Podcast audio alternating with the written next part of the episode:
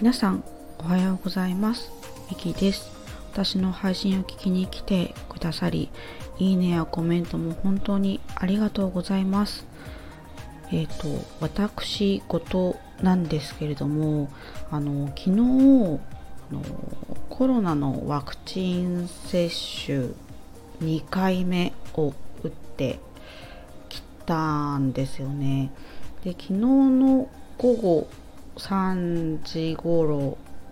にあのワクチン接種をしてきたんですけれども今この時間で約17時間ぐらい経過しています。えっ、ー、と状態としては、えっ、ー、と、まだ発熱とかはしていなくてですねあの注射した部位がちょっとなんかこう筋肉痛のような痛みがある感じですね。で、えっ、ー、と昨日注射をして1時間後くらいですかねなんとなくこう違和感があったのでそこからあの鎮痛薬私はロキソニンなんですけれどもロキソニンをえーと、服用しています。えっ、ー、と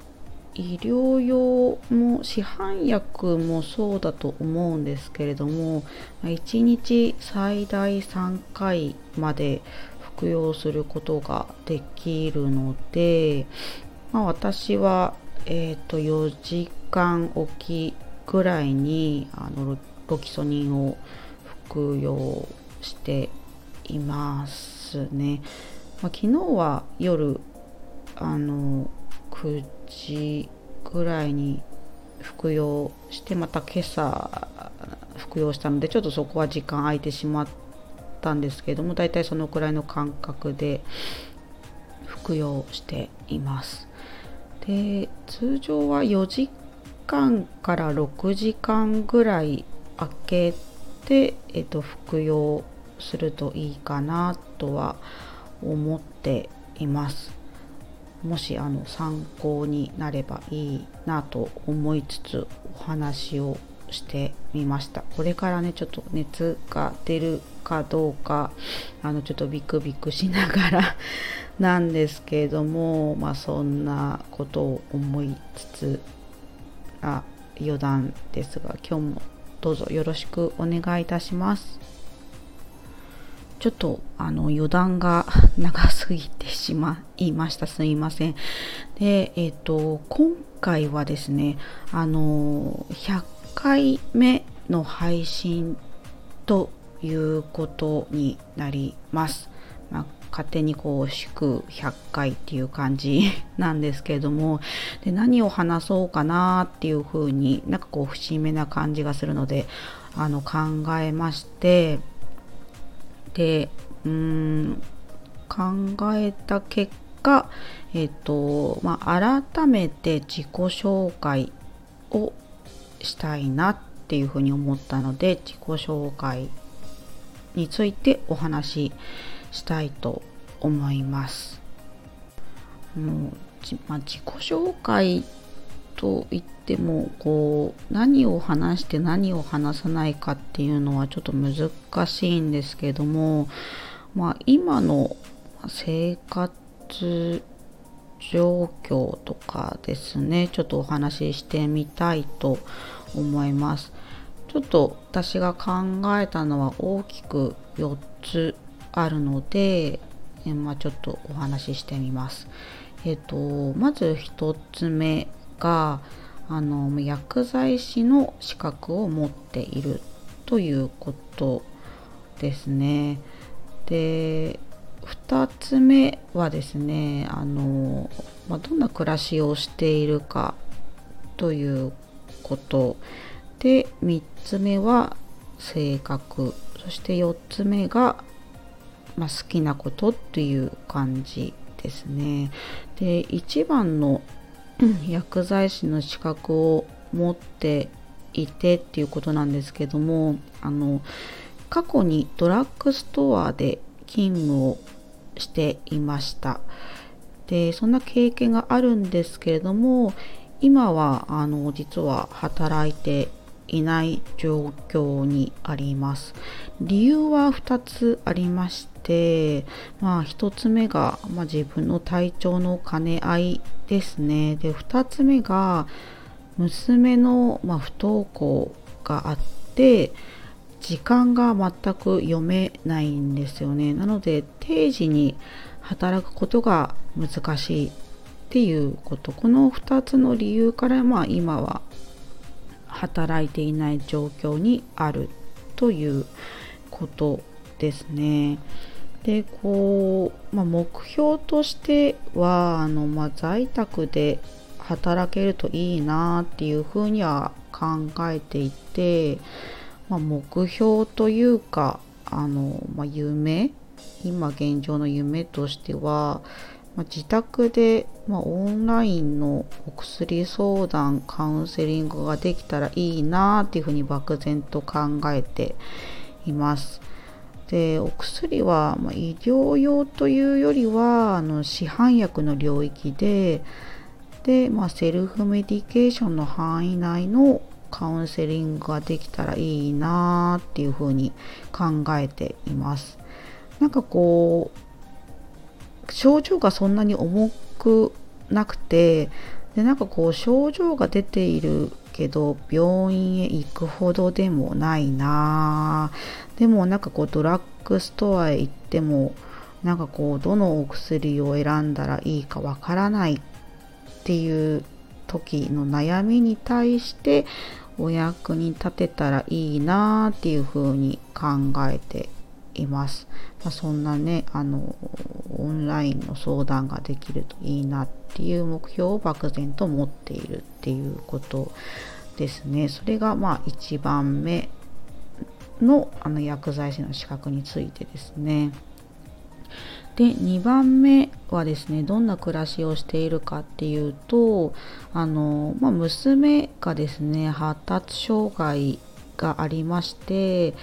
その娘の発達障害と向き合う日々で、えーと、過ごしています。で娘はですねあの、まあ、ADHD と、まあ、自閉症スペクトラムもちょっと入っているのかな。そして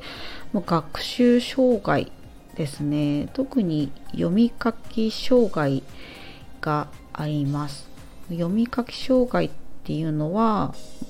あの本を読む音読流し読みができない。で漢字が読めない。そして書くことが非常に困難である。状態っていうことですね。なので学校でもあの板書っていうのがあまりできなくてまあ、どっちかっていうと学校では書くよりもあの授業を聞くっていう方を優先して今あの学校生活を送っています。でその、まあ、発達障害でまあいろいろ苦悩がある状況にあってでそれがですね心に余裕が持てない原因なんですよねになっています。で発達障害を持っていてかつあの不登校なんですよねなんかこう登校拒否、まあ、登校しぶり登校しぶりっていうのは朝行きたくないっていう風にこうギャーッとこう騒いでしまう感じですね。で、これがですね、かなり辛いんですけれども、まあそうですね、日々その時々出てくる問題に対してもう改善策を常に考えている感じでですね頭の中をフル回転させているっていう感じになっています。そしてですねまあ実はあの形上はあのシングルマザーなんですよね。なんですけれどもまあ現状はあの、まあ、離婚はしているけれども主人と、まあ、協力しながらですねこう適度な関係を保ちつつ娘の発達障害そして不登校に向き合っている感じになっています。それが2つ目のお話です。ちょっとここまでで10分 話してしまいました。長尺になってしまってます。すいません。えっ、ー、とまあ、でも3番と4番が残ってるのでちょっと話したいと思います。で3番は、まあ、性格についてなんですけども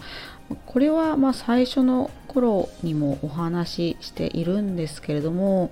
まあ、性格私の性格は非常にマイペースでですねでこう明るいネガティブっていう感じです。ネガティブ体質だけれどもでもなんかこう明るく考えられる時もあるという感じですね。でこう絶望と希望を焚いて行き来しているような感じです。でですね私自身はですね見た目はあのすごくぼーっとしている感じなんですよねあのそうなんですよ周りから見るとなんかこう何も考えていないように見えたりぼーっとして見える感じだと思うんですよね。なんですけれどもなんかこう私自身としてはこう何かにあの取り組み出すとこう没頭する性格を持っています。なんかこう時間を忘れて没頭するような感じですかね。なんかあ気づいたらこんなに時間が経ってたんだっていう感じですね。だからうん結構こうタイマーを使ったりしてあのそうですね。まあ時間を気をつけるようにはしてるんですけどもちょっとまあ没頭体質っていうことです。それがまあ3番のお話ですね。次4番目ですね4番目は好きなことなんですけれども、まあ、特にこれっていうものはないんですけれどもうん、まあ、現状ではこう主観的に人生哲学を考えることが割と好きかなっていう感じがありますね。でまあ、ずっとお話ししているんですけれども、まあ、読書は相変わらず苦手なんですよね。なので、なのでというか、そうですね、まあ、自分で思考を生み出すことが好きという感じですかね。そうそんな感じでそれが好きなことっていう感じですかね。でまあうーん、まあ、いろんなこうやりたいことを考えていて結果現状をなんかこう瞑想をしているようなそんな感じがします。これがまあえーと、自己紹介ですかね1番から4番までお話ししてみました、まあ、ちょっとねあの話しきれない部分もたくさんあるとは思うんですけどもちょっと今回はあの、まざっくりっていう感じで改めて自己紹介をしてみました。あのこんな感じで終わりたいと思います。えーと、と最後までお話を聞いていただき本当にありがとうございました。今日は天気が良さそうですね。気温はどうなんでしょうか。あのちょっとでも暖かくなるといいなと思います。あの今日も素敵な一日を皆様お過ごしください。またあの配信を聞きに来ていただけるとすごく嬉しく思います。ではありがとうございました。